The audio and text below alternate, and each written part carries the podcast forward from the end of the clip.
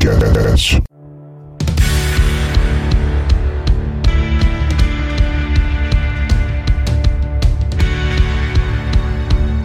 Fala pessoal, está começando mais um episódio de Tudo Sobre Tudo Podcast. Eu sou o Candido Neto e hoje eu vou levar vocês a uma viagem a Maracaibo, ao Rio Catatumbo, ou mais precisamente na Venezuela, aonde nós vamos conhecer sobre aquele fenômeno incrível sobre raios. Vamos saber um pouco mais sobre raios. Provavelmente esse episódio vai ficar um pouco mais curto do que o usual, né? Nós temos aqui algo não muito grande, mas não deixa de ser interessante, né? Nós falamos sobre sobre os fenômenos, os 31 fenômenos é, incríveis né, que acontecem no nosso planeta, incluindo esse, então resolvi fazer um spin-off, né? Um, ali tirar uma parte desse para fazer um, um episódio e a gente entrar um pouco mais a fundo para saber o que realmente é essa questão desse fenômeno é, que acontece na Venezuela, que é tão interessante e quem gosta de viajar pode estar indo para lá para dar uma olhada. Mas antes, é, eu queria lembrar vocês é, que nos seguem aí nas redes sociais né? Que está ali seguindo a gente no Instagram, que gosta do nosso programa aqui, que é semanal, todas as quintas-feiras. Então vocês podem é, não só esperar, porque tem muita gente que espera ali, fica esperando o, os stories, né? As publicações. Vocês podem seguir a gente ali no, na plataforma aí que você preferir, né? Que a gente é, geralmente recomenda o Spotify ali, né? Enfim, você pode seguir a gente ali no Spotify ou na plataforma que você usa, né, para ouvir os podcasts. Segue a gente ali que toda vez, se, se você não tiver é, uma notificação por push, né, que é aquela notificação que é, sai em cima ali do, do telefone, que você consegue ouvir as mensagens como WhatsApp, Facebook, e ela fica ali em cima, né, aquelas notificações. Se você é, ligar essas notificações ali no Spotify ou no aplicativo que você tem aí que agrega, você vai conseguir ali em tempo real. Assim que publicamos, vai aparecer para você essa, essa notificação e aí você não perde nada e sempre aí em tempo simultâneo você consegue estar ouvindo a gente. E na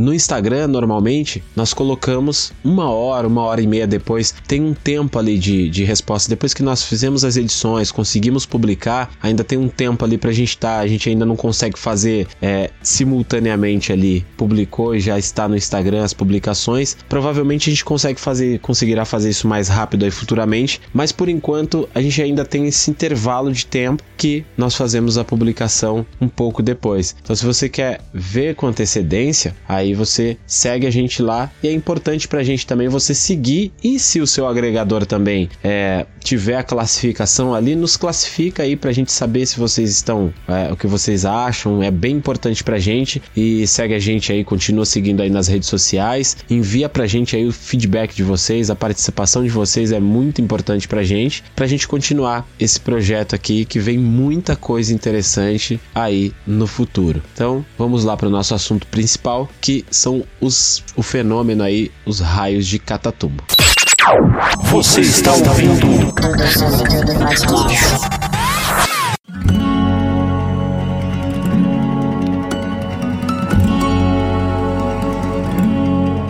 Maracaibo, conhecida como a Terra do Sol Amada, é a segunda maior cidade aí da Venezuela. É uma cidade venezuelana, né, capital do estado de Zulia e do município de Maracaibo. A população da cidade é de aproximadamente 1.495.200 habitantes. Uma cidade consideravelmente grande, né? A cada minuto, 28 relâmpagos atingem a área onde o Lago Maracaibo e o Rio Catatumbo se encontram encontram na Venezuela. O local, segundo o livro Guinness Book, né, tem a mais alta concentração de relâmpagos do mundo, 250 por quilômetros quadrados. Também chamado de relâmpago de Catatumbo ou tempestade eterna, fenômeno é registrado desde o século XVI. Ele ilumina o céu venezuelano todas as noites durante nove horas seguidas, ou seja, desde o século XVI. Esse negócio não é, não é recente não, muito tempo atrás já é registrado registrado a esse fenômeno. Muitas teorias já foram feitas sobre o evento. No entanto, a mais aceita pelo meio acadêmico é que ele acontece devido à combinação da topografia das correntes de ar que circulam no lugar. Muitos desses lugares cheios de relâmpagos apresentam características comuns em seu terreno: cadeias de montanhas acentuadas, uma costa muito entrecortada ou uma combinação dos dois. Aí, no caso, Daniel Cecil explicou, né? Esse Daniel Cecil é da equipe de estudos de raios do Centro Global de Hidrologia e Clima da NASA. Ele fez essa entrevista aí à BBC. Segundo ele, tais características criam um sistema de aquecimento e resfriamento que podem aumentar a chance de tempestades de raios. Localizado em uma bifurcação dos Andes, o lago passa pela cidade de Maracaibo e tem fim no Mar do Caribe. Devido à cordilheira que circunda o lugar, os ventos quentes do Caribe se encontram com o ar frio que desce das montanhas. Tal choque faz com que o ar quente suba e forme nuvens cumulonimbus que alcançam 12 quilômetros de altura. Dentro delas, gotas de águas vindas do ar quente e úmido se chocam com os cristais de gelo do ar frio. E aí isso acaba produzindo descargas estáticas que dão início a uma série de tempestades elétricas. Elas são tão brilhantes que podem ser vistas a uma distância de até 400 quilômetros ali da região do lago. Né? Muitas dessas informações foram colhidas durante 17 anos por instrumentos a bordo de um satélite que orbita a Terra a cerca de 400 quilômetros de altitude. Tem até foto desse, de alguns raios que esse satélite pega ali, é, que é muito bonito e interessante. Vou deixar lá no Instagram para vocês conferirem depois, dar uma passada lá que vocês ouvirem esse episódio. Parte da missão de medição da pluviosidade tropical, o projeto é comandado pela NASA e a Agência de Exploração aeroespacial do Japão. O número das tempestades tem o seu ápice em outubro. Então, se liga aí, se você está pensando em ir para lá para presenciar esse fenômeno, não que no ano inteiro não tenha, tem, mas o ápice é em outubro. Segundo as pesquisas que eu estava fazendo aqui lendo sobre o assunto, é em outubro a época onde acontece a maior incidência desse fenômeno, é, que são devidos aí às fortes chuvas nesse, nesse mês, né? Nos meses de janeiro e fevereiro, que são os mais secos, o número de raios diminui bem. No entanto, aí foram poucas vezes que esses raios desapareceram totalmente dos céus da região. A primeira vez foi registrada em 1906. O fenômeno não apareceu por três semanas após um terremoto e um tsunami que aconteceram na localidade. Já em 2010, uma seca causada por outro fenômeno natural, que é o El Niño, também levou à suspensão temporária das tempestades elétricas. Entraram de folga ali, né? Ou já tem um evento, um fenômeno natural causando pela região ali, então os raios resolveram dar uma trégua e deixar para esse pessoal trabalhar um pouco, né? É incrível, né? A natureza realmente dá o seu espetáculo. Entre abril e novembro aí os relâmpagos aparecem e desaparecem de forma constante no céu. E aí é um fenômeno que virou rotina ali para os moradores, né? Ele é visto como um milagre ali pelos, pelos visitantes, né? Porque realmente você vê esses raios é,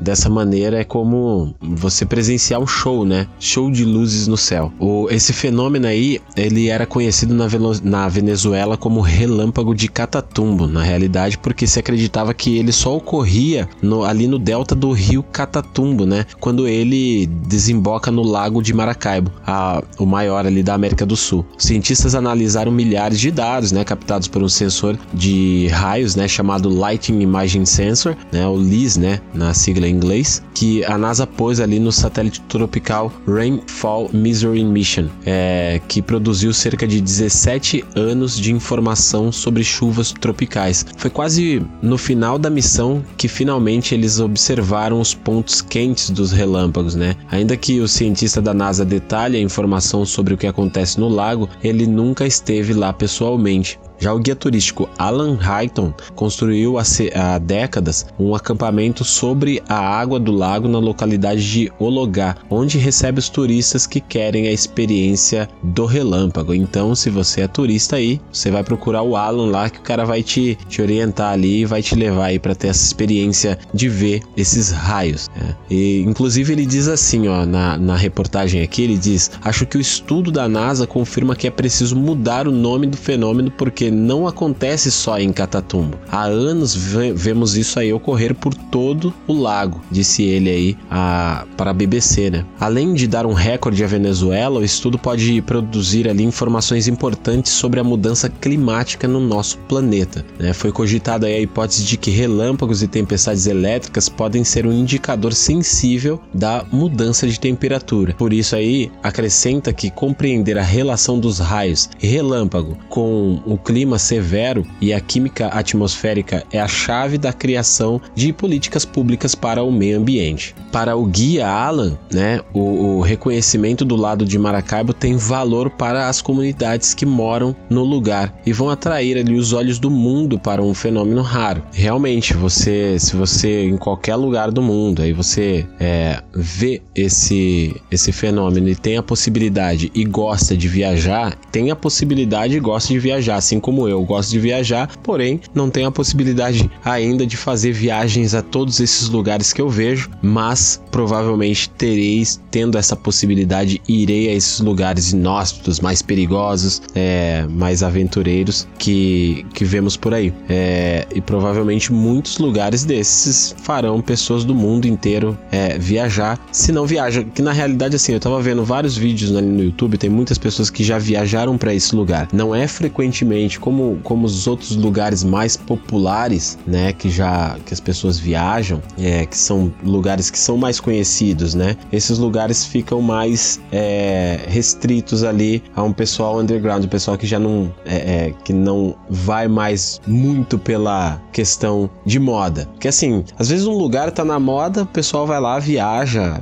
né? Quer ir para, como eu falo, né? Ah, fala um lugar para viajar. Ah, Miami. Ah, são lugares que são realmente bonitos, né? Dentro do Brasil, ah, vou para Fortaleza, né? Vou para Porto de Galinhas. Ah, sim, são lugares lindos, maravilhosos e tal. Mas você procurar algo diferente, né? Como lugares ali onde tem é, aquele grande buraco azul, né? Que a gente colocou no episódio passado. É, lugares onde você consegue ver coisas diferentes, né? Isso para mim é muito interessante. Isso para mim me atrai, entendeu? Óbvio que lugares bonitos, como já falei de outros lugares aí, aqui dentro do Brasil e tal, você consegue ir e ver. Isso é maravilhoso. Viajar o mundo, indo em lugares bonitos, sim, é ok. Mas é, a oportunidade de ver coisas inesquecíveis como essa daqui provavelmente, né, vai te marcar pro resto da vida e você com uma câmera na mão para fazer imagens maravilhosas, provavelmente te fará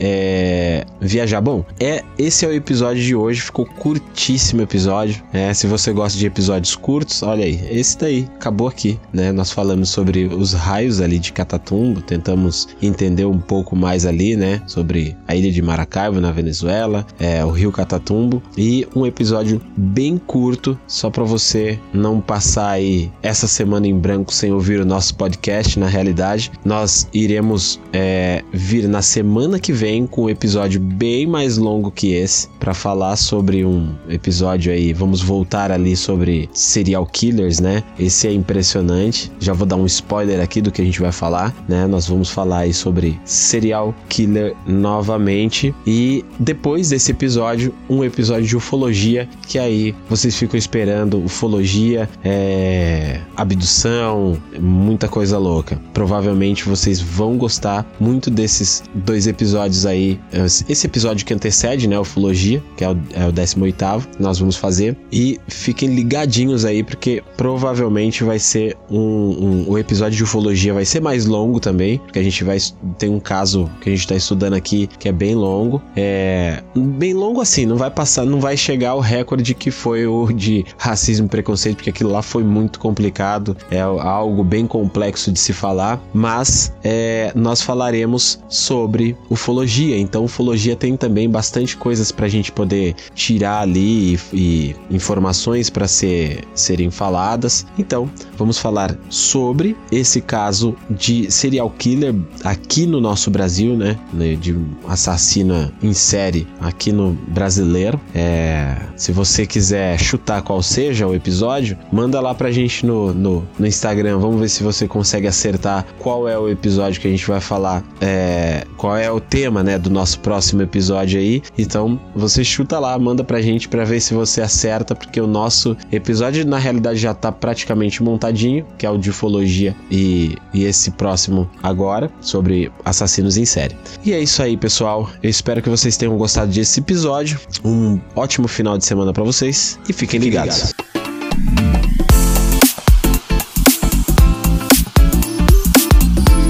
Terminando mais um episódio, esperamos que tenham gostado. E não se esqueça, episódios novos todas as quintas-feiras. Nos mande seu comentário, sugestão ou até mesmo algum relato pessoal pelo WhatsApp 11 95746 5930 ou tudo sobre tudo podcast arroba gmail.com e fiquem ligados.